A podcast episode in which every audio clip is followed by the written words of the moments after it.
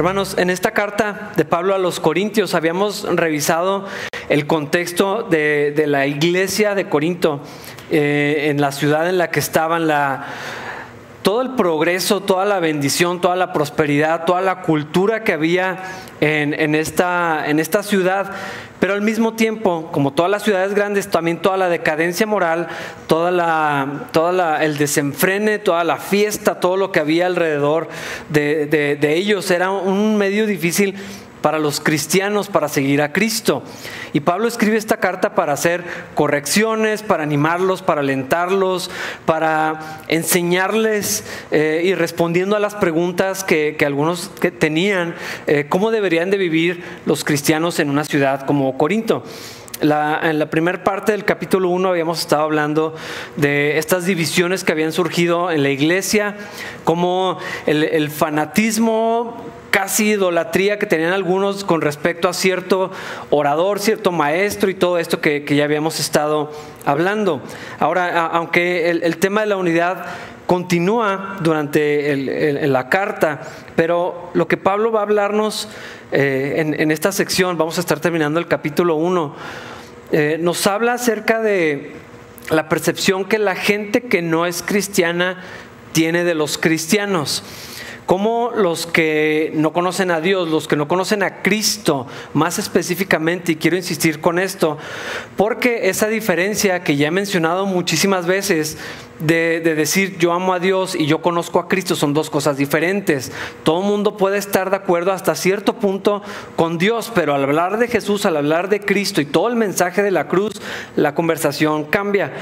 Y, Pablo nos, va a hablar de esto, cómo eh, el mensaje del Evangelio, el mensaje de la cruz, el mensaje de Cristo, pues no es naturalmente atractivo para las personas que no conocen al Señor, pero ahorita vamos a llegar a esto y vamos a poder platicar un poco más. Ahí en el versículo 18, Pablo comienza eh, eh, con respecto a este tema de una manera muy abierta y dice, el mensaje de la cruz es una ridiculez para los que van rumbo a la destrucción pero nosotros que vamos en camino a la salvación, sabemos que es el poder mismo de Dios. Hay algo que me gusta mucho ver de Pablo aquí y creo que los cristianos podríamos aprender de él. A veces lo que ciertas personas dicen acerca del cristianismo nos ofende muchísimo nos, ah, nos molesta, nos hace enojar, nos hace reaccionar. En particular cuando estamos en redes sociales, es, un área donde es bien fácil meterse en conversaciones que son realmente discusiones, que no llevan a ningún lado, donde no hay fruto, nadie se va a convertir a Cristo, nadie, o sea, no hay ninguna bendición ahí. Pero es bien fácil ceder en esto cuando no tenemos bien claro qué es lo que creemos. ¿Por qué digo esto? Pablo está diciendo, el mensaje de la cruz es una ridiculez. ¿Por qué lo dice así? Porque eso le decían literalmente, eso es ridículo. ¿Y por qué nos ofende tanto que nos digan que lo que creemos es ridículo? Hay, un dicho mexicano, sobre todo de niños se usa, que dice lo que no es verdad, ni coraje da. Eh, yo creo que aquí se aplicaría. ¿Por qué Pablo no tiene problema de decir cómo nos perciben? O, sea, él está hablando del mensaje por el que él vive y ha sufrido y, está compartiendo y está animando a los demás con este mensaje, pero él no, o sea, él no le preocupa cómo lo ven los demás. Dicen que es ridículo. ¿Y por qué no le ofende? ¿Por qué no le molesta? ¿Por qué no lo irrita? Porque él sabe lo que es. Cuando no estamos tan seguros de lo que creemos, podemos percibir un insulto de este tipo una ofensa, una agresión, de decir, es que como son ridículos los cristianos. Te lo tomas personal, ¿por, por qué? O sea, o no crees bien lo que, lo que crees, o no sabes qué es lo que crees, o, de alguna manera estás permitiendo que esto tenga que ver contigo y no con Dios. Yo, no sé. Pero Pablo lo dice, es como que así nos ven, nos ven ridículos, así nos percibe la gente de afuera, eh, pero van rumbo a la destrucción. No lo está diciendo como con gusto. O sea, no está celebrando así como que se burlan, pero qué bueno que van al infierno. No, porque sabemos que el corazón de Pablo era que la gente conociera de Dios, literalmente dio su vida para llevar este mensaje. Entonces, estamos seguros que esa no es la intención de Pablo. Sino, simplemente está explicándoles a sus hermanos, los corintios, cómo se percibe el mensaje. Pero hay que recordar el contexto. Sí es importantísimo entender ¿Por qué está diciendo algunas cosas? Los corintios se jactaban de ser muy intelectuales, muy letrados, filósofos, tenían mucho conocimiento, sabían expresarse. E, era algo que, o sea, estaban a unos cuantos kilómetros de, Atenas, así de, toda la, cuna de la civilización y el pensamiento. E, e, era lo suyo. Entonces, ellos se jactaban de saber hablar, de hablar con elocuencia, de hablar bonito, de, ser pensadores, de ser muy inteligentes, de ser muy preparados, muy, muy capaces. Y, Pablo les está, les está diciendo, hermanos, eh, todo eso que a ustedes les gusta, que es su cultura, lo que están acostumbrados, va a ser atacado. O ya está siendo atacado. Eh, no se lo tomen personal, no es contra ustedes, no, se ofendan cuando les digan que es ridículo. Más bien hay que saber qué es lo que creemos y tener nuestra convicción eh, firme en esto. Y es lo que dice ahí en el versículo 18. Nosotros pero nosotros que vamos en camino a la salvación, sabemos que es el poder mismo de Dios. Es muy común que los cristianos, muchos cristianos, miles de cristianos, quieran buscar una experiencia poderosa o quieran escuchar una palabra poderosa, una oración poderosa. Y hablamos mucho de poder y, es algo, de alguna manera es algo que se volvió muy deseable entre cristianos. Y la Biblia cuando habla de poder dice que el poder es de Dios. O sea, dice, fortalezcanse en el Señor y en el poder de su fuerza. Y cuando dice, acerca de poder, no dice que el servicio estuvo poderoso, que la palabra estuvo poderosa, que el mensaje, la reunión, la oración y nada de eso. Lo, lo que sí dice es que el Evangelio es poder. El Evangelio es el que transforma, el Evangelio es donde, donde está la fuente de poder, si quisiéramos decirlo así, el Evangelio de Cristo, ah, eso es lo que va a transformar la vida de la gente. Eh, y a veces cometemos el error de, confundir lo que sucede en un plano emocional con lo que está sucediendo en el plano espiritual. Y creemos que una experiencia emocional grande es equivalente a poder o a transformación y no necesariamente es. Y lo sé de primera mano porque estuve en cientos de congresos de jóvenes donde estaba, o sea, padrísimo y toda esta energía, imagínense cinco, mil jóvenes, o sea, todos así alabando al Señor, escuchando el mensaje, toda la energía que había, todas las emociones que había, todo lo que sucedía y al día siguiente vivíamos exactamente igual que como habíamos entrado a ese congreso, tristemente, porque muchos de nosotros estamos buscando algo que no era lo correcto, o sea, queríamos algo poderoso, ¿qué es eso? el Evangelio es poder. Allí está lo que va a transformar la vida de las personas. No es la elocuencia y, está pasando aquí eh, en, el caso de los corintios. Y Pablo dice, yo no les voy a hablar con palabras bonitas, voy a simplificar mi mensaje al Evangelio de Cristo nada más. Pero eso es donde hay poder, eso es lo que va a transformar la vida de las personas. Y, ese va a ser el tema de esta sección. Pero bueno, regresando a lo que la gente percibe, yo no sé si, si te lo han dicho alguna vez, si te han cuestionado por qué eres cristiano, por qué crees lo que crees, y, a lo mejor a veces no es con las mejores intenciones, no, siempre es para entender, a veces es para, agredir. Eh, ¿Cómo percibes cuando la gente eh, ve que eres, eres cristiano? Y hermanos, hay, hay que... Pablo decía, yo no me avergüenzo del Evangelio porque es poder de Dios para salvación. Y los, los corintios estaban en este conflicto que creo que la iglesia actual eh, se enfrenta muchas veces con, con eso queremos como, como que el mensaje del Evangelio y el mensaje de la iglesia cristiana sea más amigable para las personas y, como suavizarlo y, no, no hay tantas diferencias, o sea, la verdad queremos lo mismo, algunas cosas cambian, pero o sea, no pasa nada si vienes y, empezamos como, como, que, como si nos diera pena. Eh, o como si no supiéramos bien lo que creemos. Pero el mensaje de la cruz, el Evangelio verdadero de Cristo, va, a traer un choque con las personas. Eso es por default. Jesús lo dijo. Voy a traer espada, aún entre las familias. Va a haber división porque la verdad eh, separa. Eh, eh, el error y, la verdad se, separan cuando entra el Evangelio, cuando viene la, persona de Cristo. Eso es lo que va a suceder.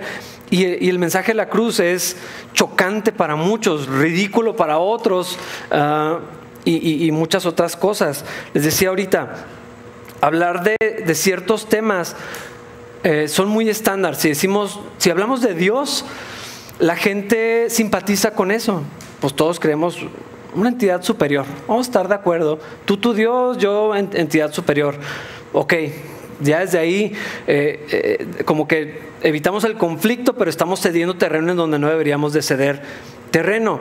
Y, casi cualquier persona, eh, cuando sabe que eres cristiano, como, como que dice, sí, dicen cosas como, gracias a mi Padre Dios, por ejemplo, o gracias al de arriba, el jefe, eh, yo, le voy a Dios y, ciertas cosas que, abren como, parece que abren una cancha donde es neutral el, terreno para que podamos convivir y podamos coexistir y entonces no hay conflicto y no pasa nada. Si hablamos de ser buenas personas, todos podemos encajar ahí, no hay, divisiones, nos podemos entender y, y no causa conflicto y entonces si no somos cuidadosos, podemos creer que estamos en armonía y que no, si estamos hablando de las cosas de Dios, estamos, estamos en lo mismo, estoy presentando mi fe en, esta situación. Hermanos, no, no necesariamente.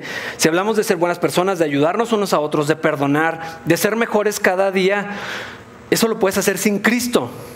Ese es mi punto. Hablar de todo eso, no necesitas a Cristo para, para, para todo esto. Si hablamos de mejorar, como individuos no necesitas a Cristo para eso. Entonces es irrelevante si eres cristiano o si eres eh, ateo o si eres de cualquier eh, religión o, filosofía. Si hablamos de las virtudes, pues definitivamente ¿quién no quiere virtudes? No, los valores, y buscamos escuelas con valores y nos ponemos de acuerdo con los valores. Otra vez, todo esto, eh, puedes tener esa conversación sin que Cristo aparezca.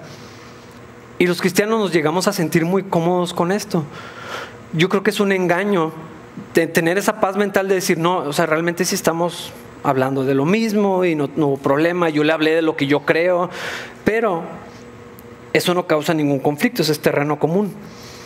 El mensaje de la cruz, ese es otro. Decir Dios te ama no es el Evangelio. Eso no es el Evangelio es una parte probablemente, nos, lleva para poder armar las piezas que componen eh, eh, el, Evangelio de Cristo. Y la gente todavía puede simpatizar con eso. Un plan maravilloso. ¿Quién no quiere un plan maravilloso para su vida? Yo, yo quiero un plan maravilloso para mi vida. Pero cuando, cuando cambiamos la conversación de Dios a Cristo, o sea, a veces hasta la cara se descompone, hasta la conversación se pone incómoda, la percepción ya no es la misma. No, bueno, sí, Dios, pero Jesús, muchos dudan hasta de la historicidad de la persona de Jesucristo. Ni siquiera creen que, Cristo fue un hombre verdadero que, existió cuando los récords, aparte de la Biblia, los récords históricos ah, lo, lo superafirman. Pero ya, ya ahí se empieza a tornar un poco incómodo. Y, entonces ya el mensaje de la cruz, la Biblia dice que es una locura, que es una ridiculez para los que, los que se pierden. ¿Por qué? Porque entonces yo tengo que hablar de que yo soy pecador, de que ellos son pecadores. Y nadie quiere escuchar eso. Todos queremos oír que somos buenas personas que somos más los buenos. Esas son, son hasta lemas de campaña. Eh, somos más las buenas personas y miren, recogí la basura del parque. Ay, sí, somos los buenos, qué padre. No, pero cuando la Biblia dice, no hay justo ni a un uno, tú no eres bueno, ni yo. Nadie quiere escuchar eso, es, incómodo, es molesto. Es más, yo ni lo quiero decir a las personas, porque, porque causa ese, ese choque.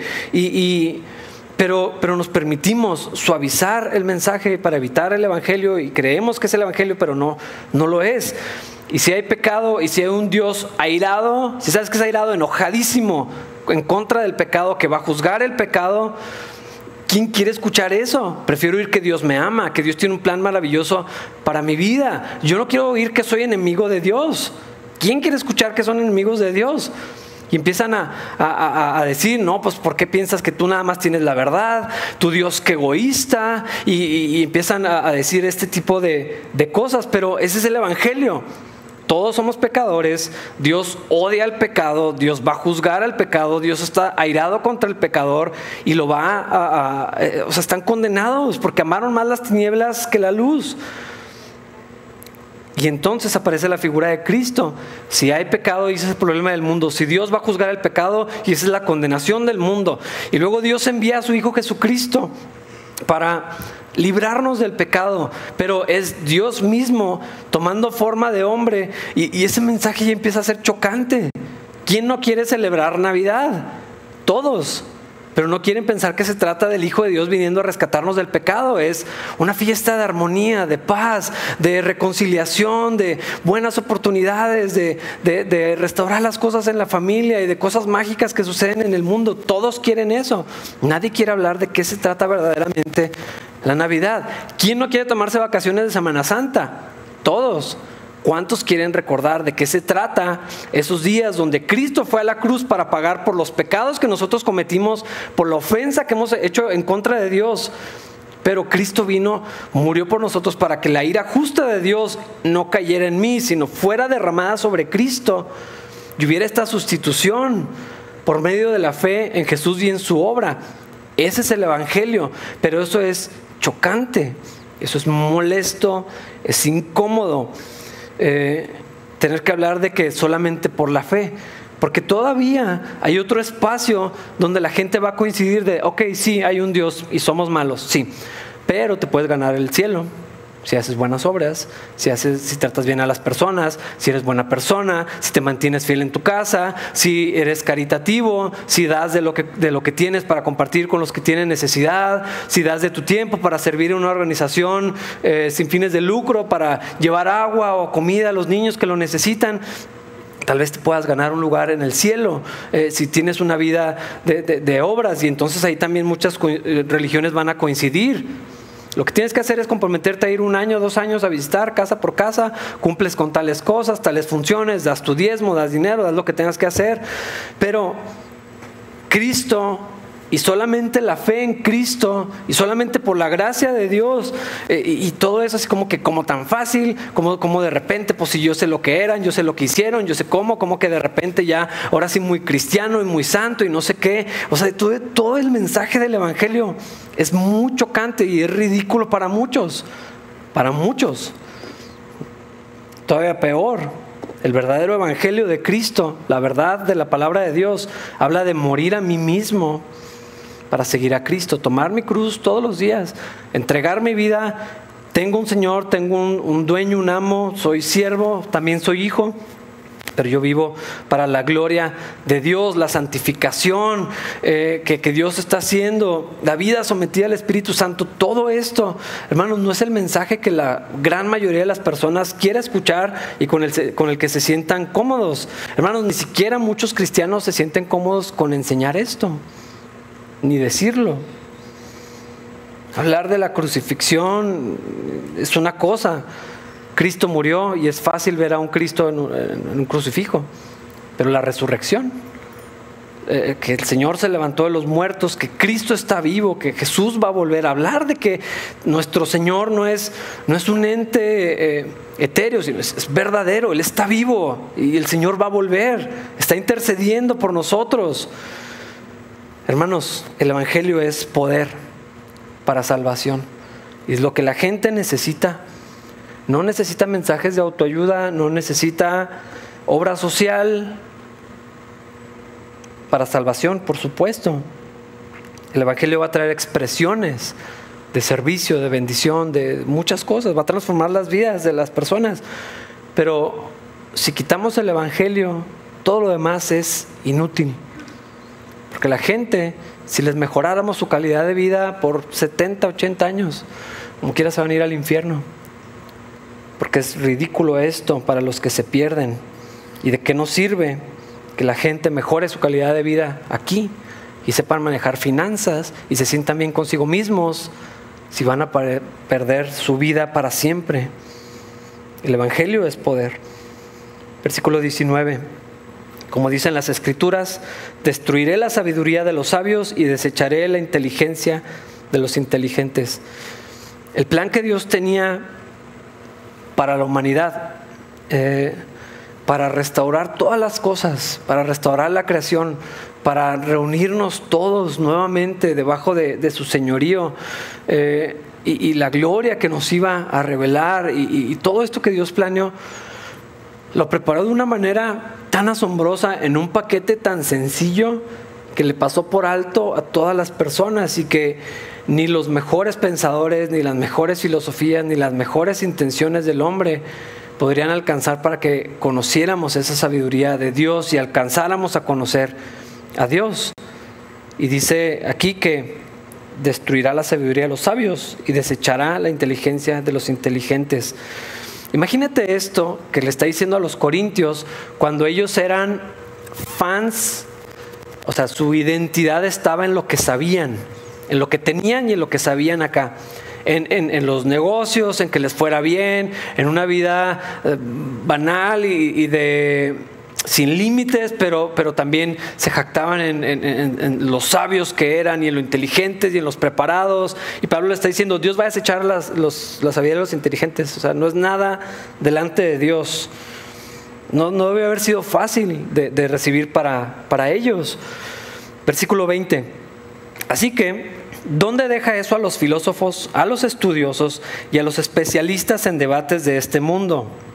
Dios ha hecho que la sabiduría de este mundo parezca una ridiculez.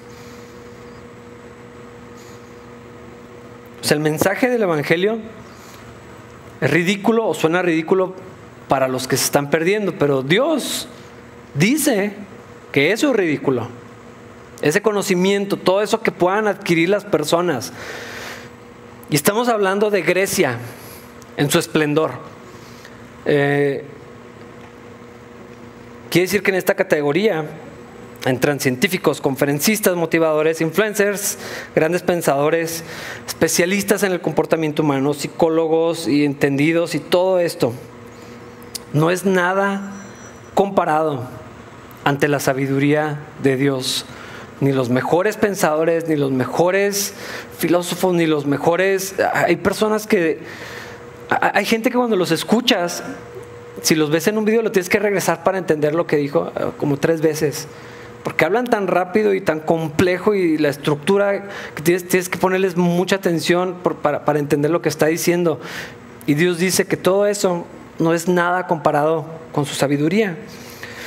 Sabiduría humana terrenal, es, eh, no está diciendo que no sirve para nada, no está diciendo que es irrelevante, porque eh, sabemos que todo, e, todo, ese pensamiento humano y, todas estas cosas han aportado cierto valor a la humanidad, ha habido ciertos progresos, ciertos avances. Pero estamos hablando de la sabiduría de, Dios en comparación, entonces, pues no es nada. es lo que está diciendo Uh, Pablo no está diciendo que esto no debería existir o que no, simplemente está exaltando la sabiduría de Dios, el conocimiento de, Dios. Y, entendemos por la palabra misma que toda la sabiduría que no proviene de Dios es animal, es carnal, es diabólica. No se compara, palidece en comparación a la, a la del Señor si la mejor de la sabiduría humana, si los mejores conocimientos, si los mejores filósofos, si, o sea, todo el desarrollo humano que ha habido a, lo largo de la historia por gente que es muy capaz para analizar y entender y definir y todo esto, eh, y, si todo eso palidece o, o, en comparación no es nada, entonces ¿cuál sí es la sabiduría verdadera?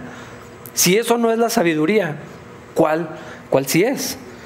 Proverbios 1.7 si no han leído el libro de Proverbios, léanlo por favor. Proverbios 1.7 dice, el temor del Señor es la base del verdadero conocimiento, pero los necios desprecian la sabiduría y la disciplina. La versión que la mayoría conocemos dice, el principio de la sabiduría es el temor del Señor. Y si lees los primeros versículos o los primeros capítulos de, de Proverbios, del libro de Proverbios, Toda la primera parte habla de la sabiduría y lo presenta como si fuera una mujer, como si fuera una persona, ¿no? Eh, y está diciendo que la sabiduría clama a las personas, que les está gritando, que está en las plazas, que los está, está llamando a la gente. Pero aquí lo dice en el, versículo 7, los necios desprecian la sabiduría y la disciplina. Esto es muy interesante a la luz del contexto histórico en el que estamos. Los griegos amaban la sabiduría. Y en nuestros tiempos hay gente que ama el conocimiento, o sea, se desviven por aprender, pero aquí dice que los necios desprecian. Entonces, ¿de qué está hablando? De la verdadera sabiduría. La gente busca conocimiento, busca sabiduría, busca preparación, pero no es la de Dios. Es otro camino muy, muy diferente. De hecho, la Biblia dice que es necedad tomar ese camino. Y, en Proverbios dice que, la sabiduría grita en las plazas, que nos está llamando, que nos está haciendo una invitación para encontrarla, para conocerla y, luego que la podamos atesorar. Dice que la sabiduría que, está llamándonos a gritos ah, nos ofrece bendición y nos ofrece vida, eh, nos advierte de los peligros que podemos encontrar en, la vida y de la, de la misma eh, del mismo rechazo, o sea, de lo que nos va a pasar si ignoramos la sabiduría. La sabiduría de Dios nos puede ofrecer gozo y paz y abundancia y seguridad y bendición. Proverbios hace esto y, en un principio parece, bueno, lo, hace, obviamente es un recurso literario, ¿no? Como, como si fuera una mujer, como si fuera una persona que, está ya, llamándonos y, lo que presenta la sabiduría es como si fuera una, una fuerza invisible, creadora detrás de todas las cosas, eh, pero al entender un poco más nos damos cuenta que es un atributo de Dios, que la sabiduría estaba presente en Dios, que es inherente al carácter de Dios, que en la creación se expresó de una manera tangible la sabiduría de Dios y que todo, toda esa creatividad y toda la fuerza que, que, está en el universo, la sabiduría estaba entretejida. Entonces en todo lo que vemos y conocemos, la sabiduría de Dios se encuentra allí. Y tenemos acceso a, conocer eso y a y encontrarnos con eso. Es lo que está diciendo la, Biblia. La sabiduría es una parte fundamental del carácter de Dios. No, podemos separarlo de Dios mismo. Eh, es, inherente a quien es, a Dios. Por lo tanto, lo vemos, como lo digo, en, toda, en todas las expresiones, eh, en la creación, en nosotros mismos, en cómo funciona el cuerpo, cómo funciona la vida, en la, manera en que funcionan las relaciones, en todo eso encontramos la sabiduría de, de, Dios. Es una, lo que vemos en Proverbios es como una personificación literaria de la sabiduría de Dios. Y lo que está diciendo es, vengan y conózcanla aquí está. Es más valiosa que el dinero que puedan encontrar, es más valiosa que cualquier otro tipo de conocimiento que puedan adquirir. Y es una necedad no tenerla. Y es gratis. Porque en otro pasaje dice, el que esté falto de sabiduría, pídaselo a Dios. Y Él se lo va a dar abundantemente y sin reproche. Ahí está disponible. Dios quiere que, la, que accedamos a la sabiduría. En, los primeros libros en la ley, Dios dice, aquí está la vida y aquí está la muerte. Escoge la vida, por cierto, por si no era obvio que la muerte no era lo que tenías que escoger. Escoge la vida. Ahí está, eh, tenemos acceso a la, vida de Dios, a la sabiduría de Dios y, y a Dios mismo, porque ese es el punto de todo esto. El principio de la sabiduría es el temor del Señor, es conocer a Dios. Eh, la sabiduría la podemos encontrar. Ah, otra vez, lo de este mundo tiene su valor, tiene sus, logros, tiene su mérito, pero no se compara. No es nada, va a desaparecer en, comparación a la sabiduría de conocer al Señor. Pero esto es lo que, lo que el argumento que Pablo quiere traer aquí. Ah, es imposible conocer a Dios por los medios de sabiduría humana imposible conocer a Dios, acercarnos a Dios, acceder a las riquezas de la sabiduría de Dios y de Dios mismo, si no es por medio de la sabiduría de, Dios. Ah, la humana no nos va a alcanzar para eso. Dios la dio y, Dios cumplió su propósito en eso. Pero la sabiduría de Dios se puede acceder únicamente de la manera que Dios determina. Versículos 21 al 23. Ya que Dios en su sabiduría se aseguró de que el mundo nunca lo conociera por medio de la sabiduría humana. Usó nuestra predicación ridícula para salvar a los que creen. Es ridícula para los judíos que piden señales del cielo y es ridícula para los griegos que buscan la sabiduría humana. Entonces, cuando predicamos que Cristo fue crucificado, los judíos ofenden y los gentiles dicen que son puras tonterías. Aquí dice muy claramente, Dios aseguró o sea, no hay manera que el hombre pueda acercarse a Dios si no es por medio de Cristo Jesús, eso lo sabemos. Solo hay un camino, solo hay una fuente para, la vida y es Cristo. Entonces, eso de que todos los caminos llevan a Dios es una mentira. No es cierto. El cristianismo no puede coexistir con ninguna otra religión. No puede. A menos que le quites todas las piezas importantes, entonces sí puedes. Si le quitas todo lo que realmente es el Evangelio, entonces el cristianismo sí es compatible con otras cosas, con otras religiones, otras maneras de pensar y filosofías. Y de alguna manera eh, creemos que es necesario para alcanzarlos. Mira, si, si no decimos ciertas cosas, si tenemos terreno común, podemos acercarlos a Cristo. No va a pasar. La gente cree que Dios está como si estuviera en una montaña y, pues tiene todos los lados. Entonces, lo que muchas personas creen es que tú escogiste tu camino, entonces tú subes a Dios por una ladera de la montaña, yo tengo mi otro camino, yo, yo nomás estoy subiendo por otro, a fin de cuentas nos vamos a encontrar allá. Es el mismo Dios, decimos, o dicen. No es, no es, hermanos.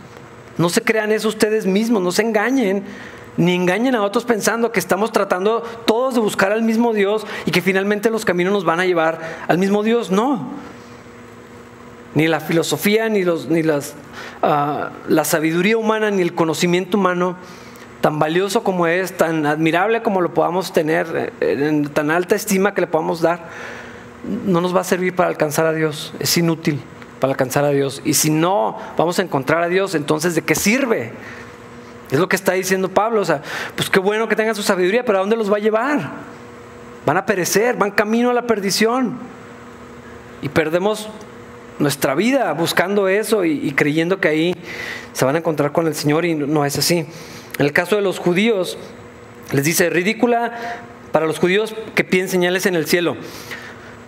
Aquí es donde saber un poquito de la historia de Israel lo, hace más comprensible. Ellos están bien orgullosos de ser los hijos de Abraham. O sea, era su, linaje, eh, era lo que eran, era su orgullo ser israelitas, el pueblo de Dios, el que salió del desierto, todas las señales eh, de, las, de, las, plagas, el mar abriéndose, los muros de Jericó cayendo, eso no fue cualquier cosa, no era una barda. Si alguna vez has visto cómo eran las murallas de una ciudad como la de Jericó, era algo impresionante, era una obra arquitectónica eh, no sé si estética, pero, pero cuando menos de, ingeniería, de, o sea, era algo impresionante y Dios lo derribó como si fuera nada. Abrió el mar, eh, trajo agua en el desierto, maná del cielo, la columna de fuego guiándolos en la noche y la nube en el día, la manifestación de Dios, todos los prodigios que vieron ellos era, era también como su identidad. El Dios de Elías eh, era, era su orgullo. Cuando hizo caer fuego del cielo y consumió todo el altar, Elías oró y dejó de llover por, por tres años y, y todo esto era, era su identidad el que estaba con el rey David, nuestro mejor rey que ha habido, y el que venció gigantes y conquistó y todo esto. Era las señales, los prodigios, la fuerza, el, Dios que los había respaldado era, era como su, su seguridad. Entonces, por eso ellos esperaban un Mesías que se manifestara de esta misma manera. Y por eso los que entendían de la ley siempre estaban, a ver, haz una señal, a ver, haz un milagro, demuéstranos que si eres el Dios verdadero. Jesús no se dejaba intimidar por eso. La señal de Jonás es lo que van a tener, tres días en el vientre y se va a levantar, eso es lo único que les va a tocar ni estén pidiendo. Y como quiera, el Evangelio de Juan dice que si todo lo que el Señor hizo se escribiera, no habría suficiente material donde ponerlo.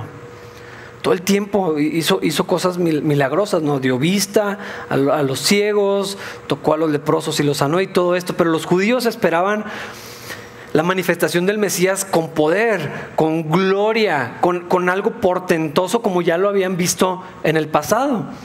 Entonces decirles, ah, por cierto, el Mesías es el que mataron. Claro que no. O sea, si ese fuera, se hubiera levantado. Y, ajá, o sea, literal, resucitó. No, claro que no, está en la, está en la cruz, es ridículo. ¿Cómo crees que va a ser eso? La, la muerte en la cruz era algo muy vergonzoso. Era, o sea, los peores criminales iban, iban a la cruz. No era ni siquiera el castigo común. Era algo para lo peor de lo peor. O sea, reservado para la escoria de la sociedad era la, era la, cruz, era algo tan penoso estar allí eh, expuestos, eh, castigados, muriéndose de una manera pública, todos lo estaban viendo, era algo muy vergonzoso. Entonces, para los judíos decir, ¿cómo que el Mesías murió ahí? No, no puede ser, no es cierto.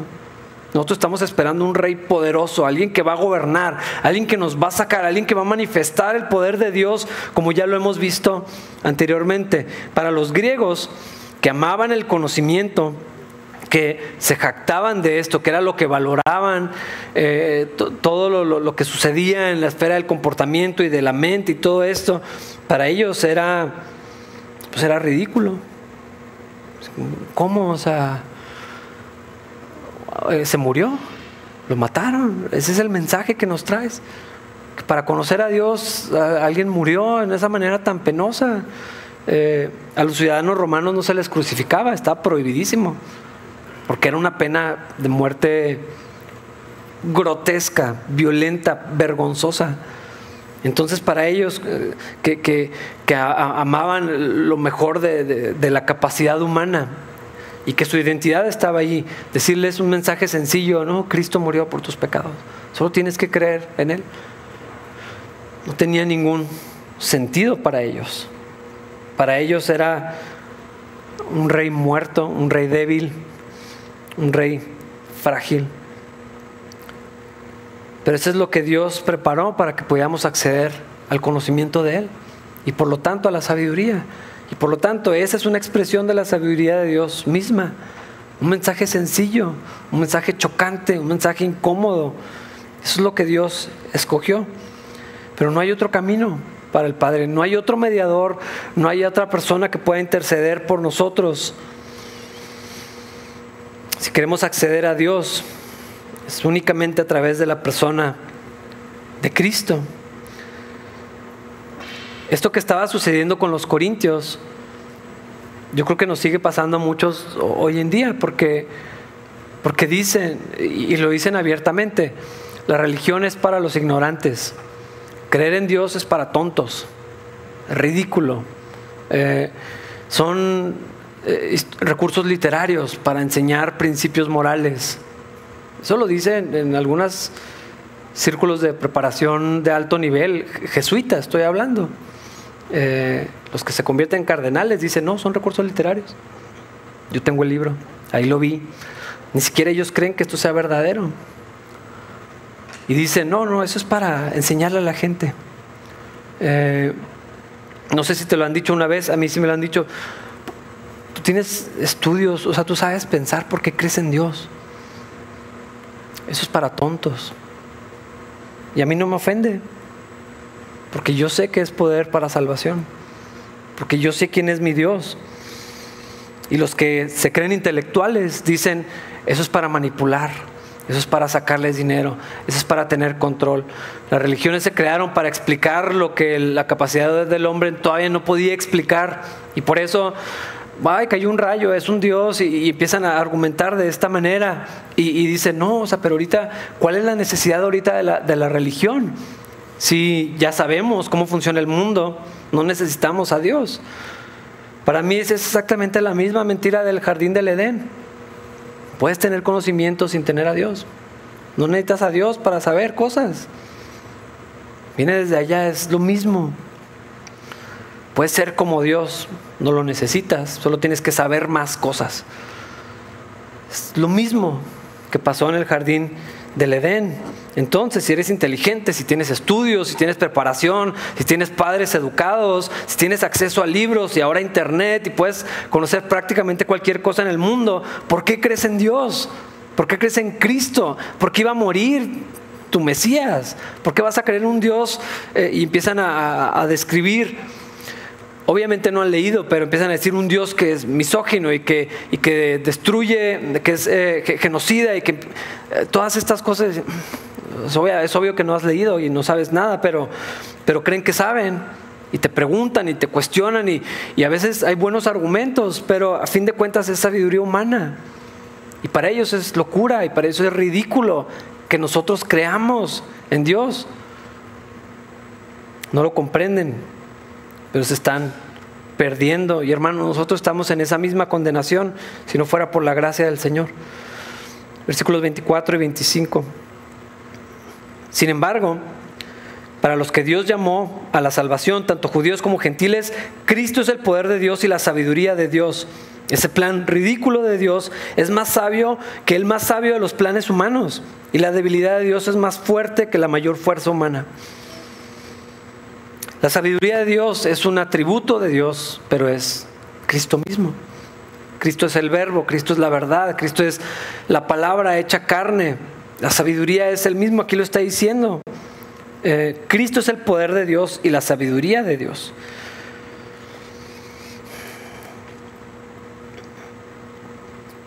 Lo que pueda parecer ridículo de Dios, lo que pueda parecer insensato de Dios o débil de Dios, porque Dios no tiene debilidades, por si no es claro eso.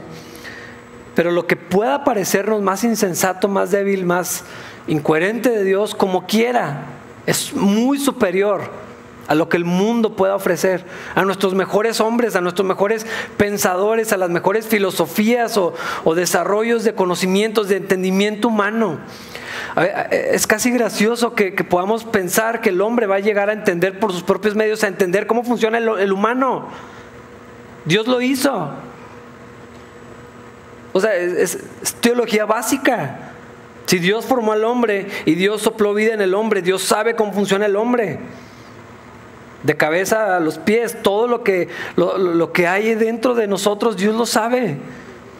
Entonces, aquí es donde entra el peligro, porque creo que estamos en una tentación muy parecida o en el mismo pecado que estaban los corintios, de creer que el conocimiento humano lo podemos poner al lado de la palabra de Dios y decir, sí, o sea, la Biblia, pero eh, es que falta esto, no dice de esto, le hace y empezamos a, ponerlo al mismo nivel como cristianos, porque obviamente la gente, pues, ¿qué otra cosa va a hacer? Es muy extraño, pero si, si hiciéramos a un lado, no se puede, pero hipotéticamente, si hiciéramos a un lado lo espiritual, y lo hemos platicado en, el podcast, por ejemplo, eh, o sea, los principios bíblicos, lo que la Biblia dice del hombre, si no considerábamos la salvación ni lo espiritual, simplemente lo moral, es superior a todo lo que la tierra puede ofrecer. Pero decimos, sí, pero es que las investigaciones han dicho. Y la ciencia dice, y los que saben de esto, y empezamos a, equiparar y empezamos a complementar. Que lo hagan allá afuera, obvio que lo van a hacer. Que lo hagan los cristianos es preocupante. Que lo hagan los pastores me parece terrible. Que lo que se predique en el púlpito no sea la palabra de Dios, sino lo que un libro dice, lo que alguien pensó lo que se pues, peor, lo que se me ocurre a mí, ah, y, creer que a la iglesia y a la Biblia le hace falta lo que, los, lo que el conocimiento humano ha podido cosechar en los últimos años, me parece vergonzoso, me parece antibíblico y anticristo totalmente, porque aquí está siendo bastante claro. No es nada en comparado del Señor. A la Biblia no le hace falta nada. El conocimiento de Dios es muy superior. Y no estoy diciendo que todo eso no tenga su mérito, su, lugar, pero los cristianos tenemos acceso a una sabiduría superior, algo más grande, algo más alto, algo que es suficiente, que nos da acceso a Dios mismo, porque la sabiduría de Dios es, es Cristo, aquí dice. Y si accedemos al dueño, al Señor, al creador de todas las cosas, y tenemos la vida de Cristo en nosotros, no podrá lidiar con todo lo demás que necesitamos.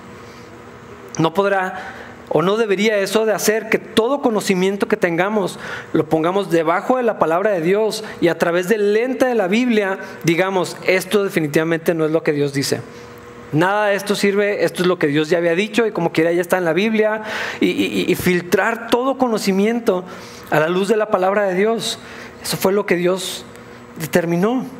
Eh, Dios no tiene un lado débil, quiero insistir con esto, pero si lo tuviera, o lo que parece débil, que es esto, lo que está diciendo, pues Cristo vino y murió en una cruz, eso podría parecer algo insensato, algo débil, como quiera, es muy, muy, muy superior a toda capacidad que el hombre pueda desarrollar. ¿Y cómo no va a ser si Dios es quien se la dio? Eh, ah, es hasta lógico. Si Dios creó al hombre y el hombre tiene una capacidad, todo el mejor esfuerzo que puedan desarrollar, como quiera siempre va a estar debajo del, del Señor, porque los hizo. Versículo 26. Recuerden, amados hermanos, que pocos de ustedes eran sabios a los ojos del mundo, o poderosos, o ricos, cuando Dios los llamó. Voy a continuar hasta el 28. En cambio, Dios eligió lo que el mundo considera ridículo para avergonzar a los que se creen sabios, y escogió cosas que no tienen poder para avergonzar a los poderosos.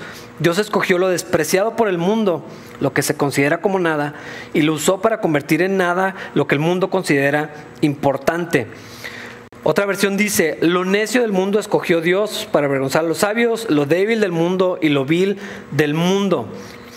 Quiero que pienses esto, ¿Pablo se consideraba como de los sabios, poderosos o ricos del mundo? ¿O Pablo se consideraba a sí mismo como lo vil, menospreciado y lo poco de este mundo? No lo dice ahí, pero quiero que lo pienses. Y todavía más importante, ¿tú, tú de cuál eres?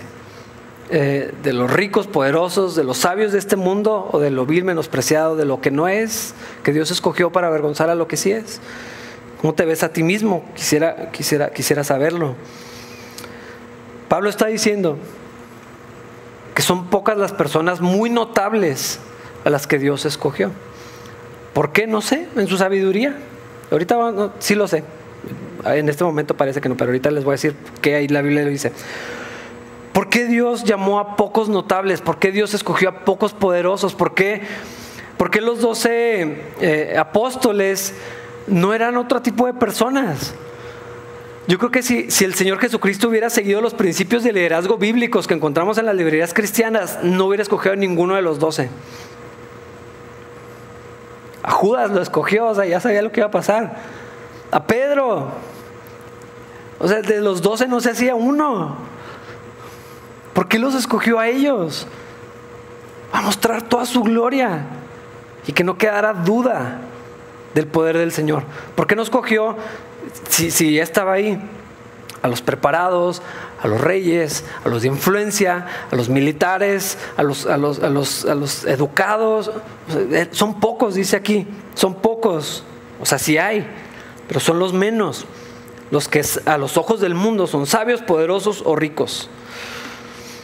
Por lo general, hermanos, lo que está diciendo la Biblia, y no es mi opinión, es que la mayoría de los cristianos somos lo que Dios escogió para avergonzar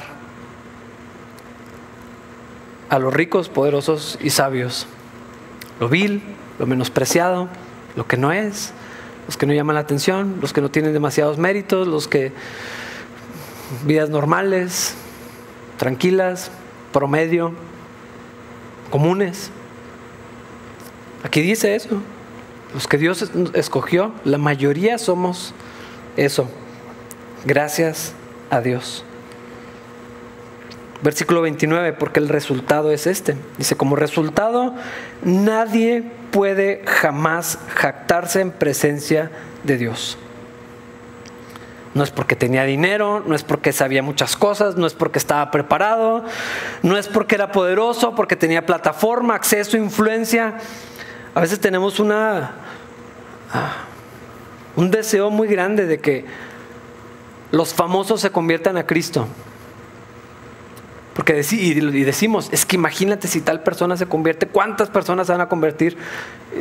Para empezar, no pasa eso realmente, pero son los menos. Dios así quiso. La gente promedio con los de acá abajo, si lo quieres decir. O sea, no son los que están allá en, con acceso a, controlar y a mover el, mundo y los que, los que están en las listas de, Forbes y, y, de cosas así. O sea, no, no son ellos los que Dios escogió. Somos nosotros los que Dios escogió. para que nadie se pueda jactar en presencia de Dios y para que nadie pueda decir de nada a Dios, porque yo sé que me escogiste para que usara todo esto que tengo. No, para que todos digamos gracias Dios, gracias por alcanzarme cuando no lo merecía. Y porque a través de nosotros, de gente común y corriente, con todo el respeto que se merecen mis hermanos, a través de nosotros Dios lleve su sabiduría, lleve su evangelio para que las vidas sean transformadas y la gente pueda conocer a Cristo, es, es como, como en el paquete más sencillo que podía haber venido. De hecho, así vino el Señor a la, tierra y así escogió continuar con su mensaje y entonces pasa desapercibido y entonces los que tienen sus ojos en donde no deberían de tenerlos les pasa por alto, piensan que es ridículo, pero se están perdiendo que la sabiduría de Dios, el poder de Dios está delante de ellos, está enfrente de sus ojos en ese paquete tan sencillo, en, en personas comunes y corrientes con acceso al Dios todopoderoso, al Dios creador de todas las cosas y no lo ven. Y no se dan cuenta y les pasa de noche y Dios tenga misericordia de todos ellos. Los últimos versículos 30 y 31. Dios los ha unido a ustedes con Cristo Jesús. Dios hizo que Él fuera la sabiduría misma para nuestro beneficio. Cristo nos hizo justos ante Dios, nos hizo puros y santos y nos, nos, liberó del pecado. Por lo tanto, como dicen las escrituras, si alguien quiere jactarse, que se jacte solamente del Señor. Dice en otra porción, dice, hace sabio al sencillo. Estaban Pedro y Juan sin estudios, pescadores, hombres más corrientes que comunes. Y la gente los veía y decía, ¿cómo pueden hablar así? ¿Qué les pasó? Es esa gente, pero la sabiduría de Dios nos nivela a todos. La sabiduría de Dios no está al acceso de los que puedan pagar una buena universidad, ni de los que estudian cuatro carreras, ni de los que les encanta leer o los que tienen acceso a todos los videos de internet. No, la sabiduría de Dios está disponible para quien quiera. Está en las plazas literales, es la ilustración que dice, está en la calle. La puede encontrar cualquiera, desde el más pequeño hasta el más grande, desde el que tiene una buena familia con, con mucha educación y buenos recursos, hasta el que viene del contexto más difícil y más complejo del mundo para que nadie se pueda jactar y nadie pueda decir, yo sé muchas cosas. No, la sabiduría de Dios es Dios mismo revelado en la persona de Cristo Jesús, quien nos ha unido Dios con Cristo, por lo tanto esa sabiduría de Dios está en nosotros y por eso dice, el que esté falto de sabiduría, pídela y Dios se la va a dar, abundantemente y sin reproche, porque está en Cristo mismo. Y entonces podemos vivir con sabiduría y acceder a todas las bendiciones y a toda la riqueza de la sabiduría de Dios, independientemente de lo que el mundo pueda ofrecernos o, hayamos logrado podamos lograr en esta tierra. Y entonces Pablo termina este pensamiento de la unidad para decir, eso es lo que nos une a nosotros.